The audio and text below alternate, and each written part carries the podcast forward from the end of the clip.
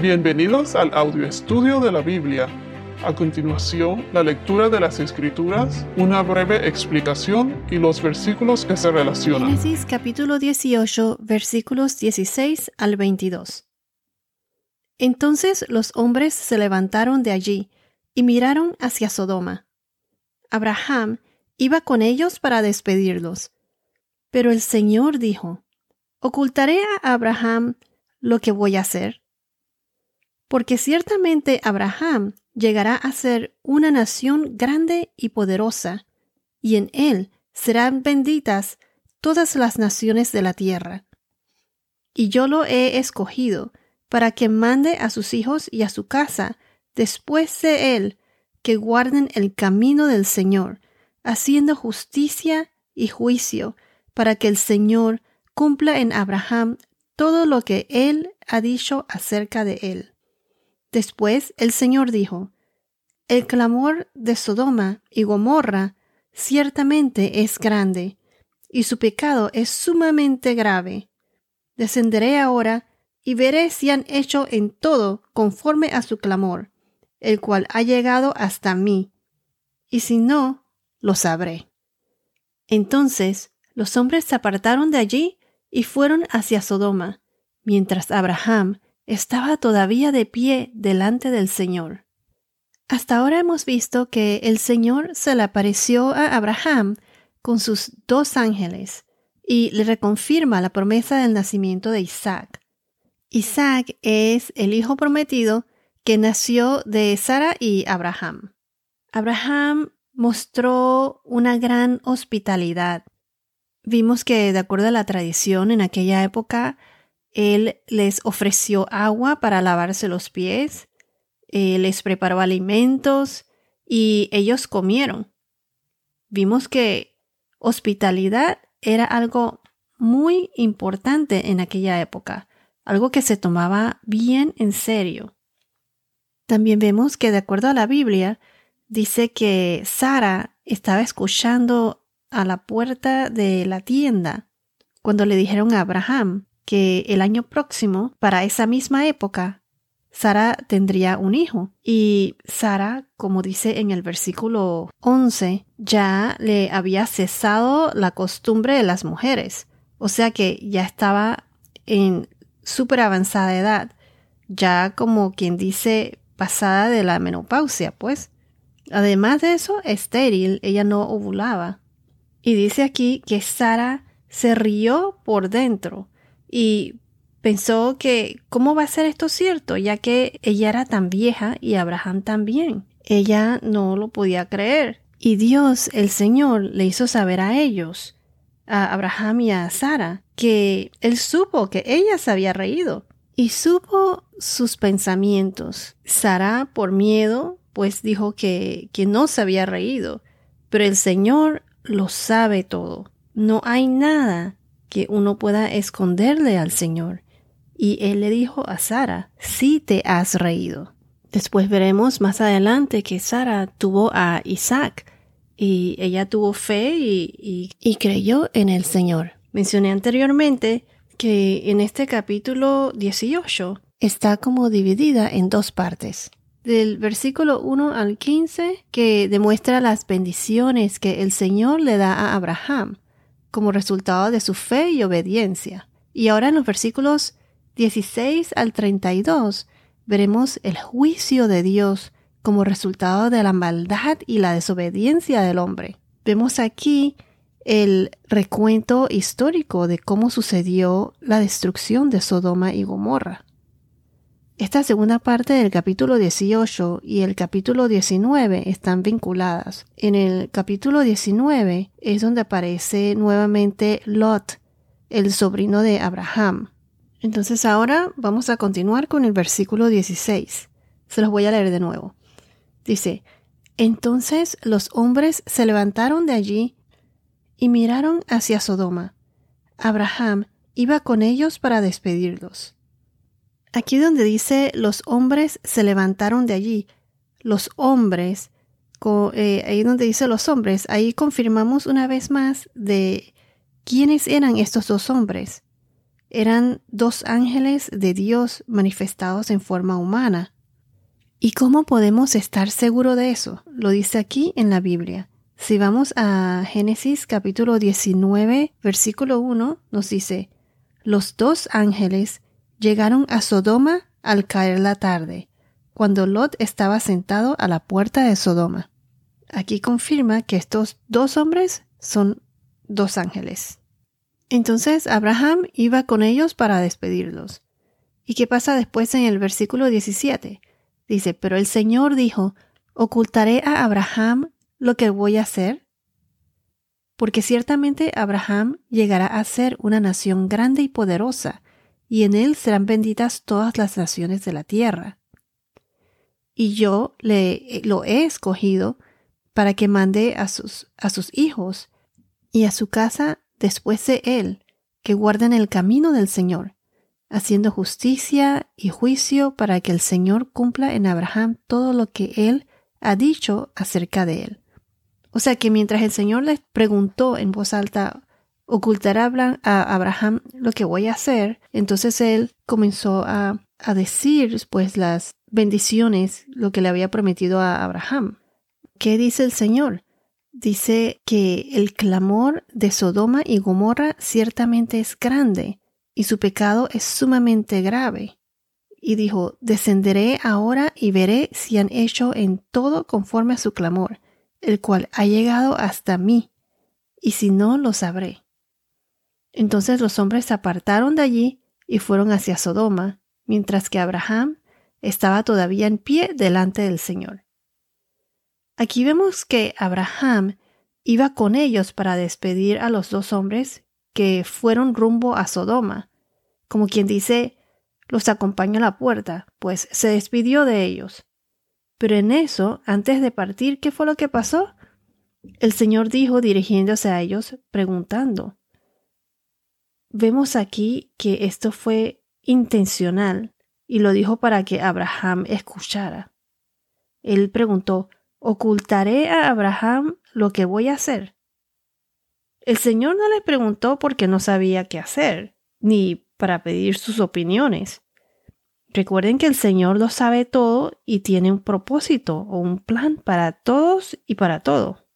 El Señor eh, está ahí revelándole a Abraham lo que iba a pasar.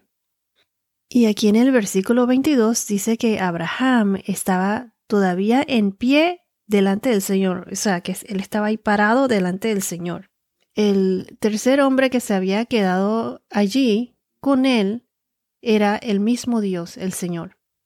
Cuando el Señor hace una pregunta, generalmente, según lo que encontramos en la Biblia, puede ser para que la persona reflexione lo que ha hecho al preguntar, Dios le da una oportunidad a la persona de arrepentirse, como lo hizo, por ejemplo, con Caín cuando mató a su hermano Abel. Esto fue en Génesis capítulo 4, versículo 9, en donde el Señor le preguntó a Caín, ¿dónde está tu hermano Abel? Allí Abel no le respondió con la verdad. O sea, él tuvo ahí una oportunidad de arrepentirse al Señor y no lo hizo. Él le respondió al Señor, No sé, ¿soy yo acaso guardián de mi hermano? Cuando él ya había matado a su hermano Abel. Lo pueden encontrar en el podcast de Génesis 4, versículo 9. O también Dios pregunta para revelar su plan y dar la oportunidad para responder y reaccionar, como fue lo que vamos a ver que hizo aquí Abraham. Él respondió y le habló al Señor. Y también muchas veces Dios pregunta para recordarnos quiénes somos, dónde estamos y recordarnos que lo necesitamos, que necesitamos del Señor. Como por ejemplo cuando Agar, la sierva de Sarai, Agar que iba a concebir un hijo, a Ismael, ella se escapó de Abraham y Sarai y se fue huyendo al desierto. Y el Señor le pregunta, ¿dónde has venido y a dónde vas? Esto fue en Génesis capítulo 16. Lo que quiero decir es que cuando Dios pregunta, hay una razón para eso. no es porque Él no sabe. En este caso, Él le dio una oportunidad para que Abraham reaccionara y veremos que Abraham reaccionó de una manera agradable al Señor. Vemos aquí que Abraham muestra como compasión hacia los demás y intercede por ellos. Es como cuando una persona, por ejemplo, reza por otros, le reza al Señor por otros. Y en mi opinión, pues se podría asumir de que Abraham sabía que Lot, su sobrino Lot y su familia estaban allí en Sodoma e intercedió por ellos para salvarlos. Había tanto pecado y corrupción, o sea, tanta maldad en Sodoma y Gomorra, como dice aquí en el capítulo de Génesis, en el capítulo 19, en el versículo 24, que dice así, el Señor hizo llover azufre y fuego sobre Sodoma y Gomorra. Él destruyó aquellas ciudades. Veremos más adelante que el Señor destruye a todos los habitantes de Sodoma y Gomorra, no solo a los habitantes, sino también todo lo que crecía ahí. Pero el Señor, en Génesis capítulo 18, versículo 26, nos demuestra que Él también es misericordioso y más adelante veremos que si hubiese por lo menos 50 justos dentro de esa ciudad, el Señor estaba dispuesto a salvarlos, a no destruir esa ciudad. Pero ya veremos que no fue así, porque ni siquiera 50 justos habían en esa ciudad. Entonces, él dijo en el versículo 17, pues ocultaré a Abraham lo que voy a hacer. Si vamos a Salmos capítulo 25, versículo 14, Salmos 25, 14 nos dice, Los secretos del Señor son para los que le temen, y Él les dará a conocer su pacto. Y entonces, ¿qué es lo que le dice el Señor a Abraham en el siguiente versículo? En el versículo 18, Él le recuerda, le revela nuevamente su pacto. Dice, versículo 18, porque ciertamente Abraham llegará a ser una nación grande y poderosa, y en él serán benditas todas las naciones de la tierra. Y yo le he escogido para que mande a sus hijos y a su casa después de él, que guarden el camino del Señor, haciendo justicia y juicio, para que el Señor cumpla en Abraham todo lo que Él ha dicho acerca de Él. En el versículo 18 y 19. Y si vamos a Amos capítulo 3 versículo 7, Amos 3, 7 dice, Ciertamente el Señor Dios no hace nada sin revelar su secreto a sus siervos los profetas. Entonces, no solo a Abraham Dios reveló sus planes, pero también a sus profetas. Entonces, Dios le recordó su pacto, el pacto que le dijo en Génesis capítulo 12, versículo 3, y volverá a recordarle en Génesis 22, 18, y no solo a Abraham, sino él continúa su promesa con la descendencia de Abraham. Y esto lo veremos en Génesis capítulo 26, versículo 4, que es cuando Dios le revela su promesa a Isaac, el hijo prometido de Abraham. Dice, le dice, multiplicaré tu descendencia como las estrellas del cielo y daré a tu descendencia todas estas tierras. Fue cuando el Señor se le apareció a Isaac. En Gálatas capítulo 3 versículos 7 al 9 nos dice, todos los que tenemos fe somos bendecidos. Abraham fue bendecido de muchas maneras y él fue parte del plan de Dios, de esa promesa en Génesis 3.15, porque de su descendencia nacería esa semilla. En Hechos capítulo 3 versículo 25 dice, ¿Y quién nació de la simiente de Abraham? De la descendencia de Abraham nació Jesús, Jesús nuestro Salvador, al ser crucificado él murió por nosotros para pagar nuestra fianza. Él murió por nosotros para liberarnos del pecado. Y Jesús vendrá nuevamente por nosotros.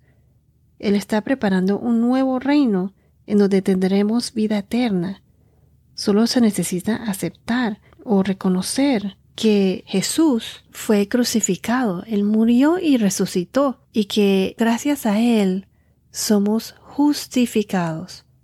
Solo tenemos que tener fe. Este capítulo es un ejemplo de las bendiciones que recibió Abraham como resultado de su fe y obediencia.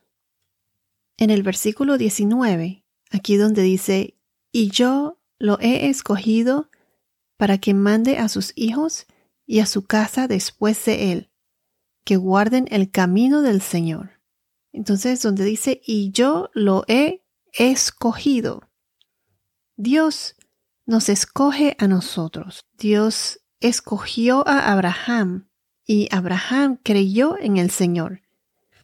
Dios muchas veces pone a personas en el camino para guiarte hacia Él, o ciertas cosas pasan que nos guían hacia el Señor, y es en nosotros escoger si ese es el camino que queremos seguir, el de la vida, de la vida eterna, para servirle a Él como esclavos voluntarios del Señor, o escoger el camino de la muerte, de Satanás, del eterno tormento. Si no estás con Dios, estás en su contra. Vayamos a Nehemías capítulo 9, versículo 7. Nehemías 9, 7 dice así, Tú eres el Señor Dios que escogiste a Abraham, lo sacaste de Ur de los Caldeos, y le diste por nombre Abraham Versículo 8. Hallaste fiel su corazón delante de ti, e hiciste con él un pacto para darle la tierra del cananeo, del hitita, del amorreo, del fereceo, del jebuseo y del gergeseo, para darla a su descendencia. Y has cumplido tu palabra, porque eres justo. Dios siempre cumple, sus promesas. Entonces Dios escogió a quién? A Abraham, a su descendencia, a nosotros los creyentes. ¿Quién fue su pueblo escogido? El pueblo de Israel. Como dice en Amos capítulo 3 versículo 2. Solo a ustedes he escogido de todas las familias de la tierra, por eso los castigaré por todas sus iniquidades. Dios escogió al pueblo de Israel. Los sacó de Egipto, muchos lo rechazaron, desobedecieron al Señor, y a pesar de su desobediencia a través de la historia, Dios siempre cumple su palabra. Dios los rescata y rescatará a todos los que creen en Él. La razón por la que Dios eligió a la nación de Israel no fue únicamente con el propósito de producir a, Jesús, al Mesías para salvarnos de nuestros pecados. El deseo de Dios para Israel era que fueran y enseñaran a otros acerca de Él. Israel iba a ser una nación de sacerdotes, profetas y misioneros para el mundo. Es el pueblo escogido.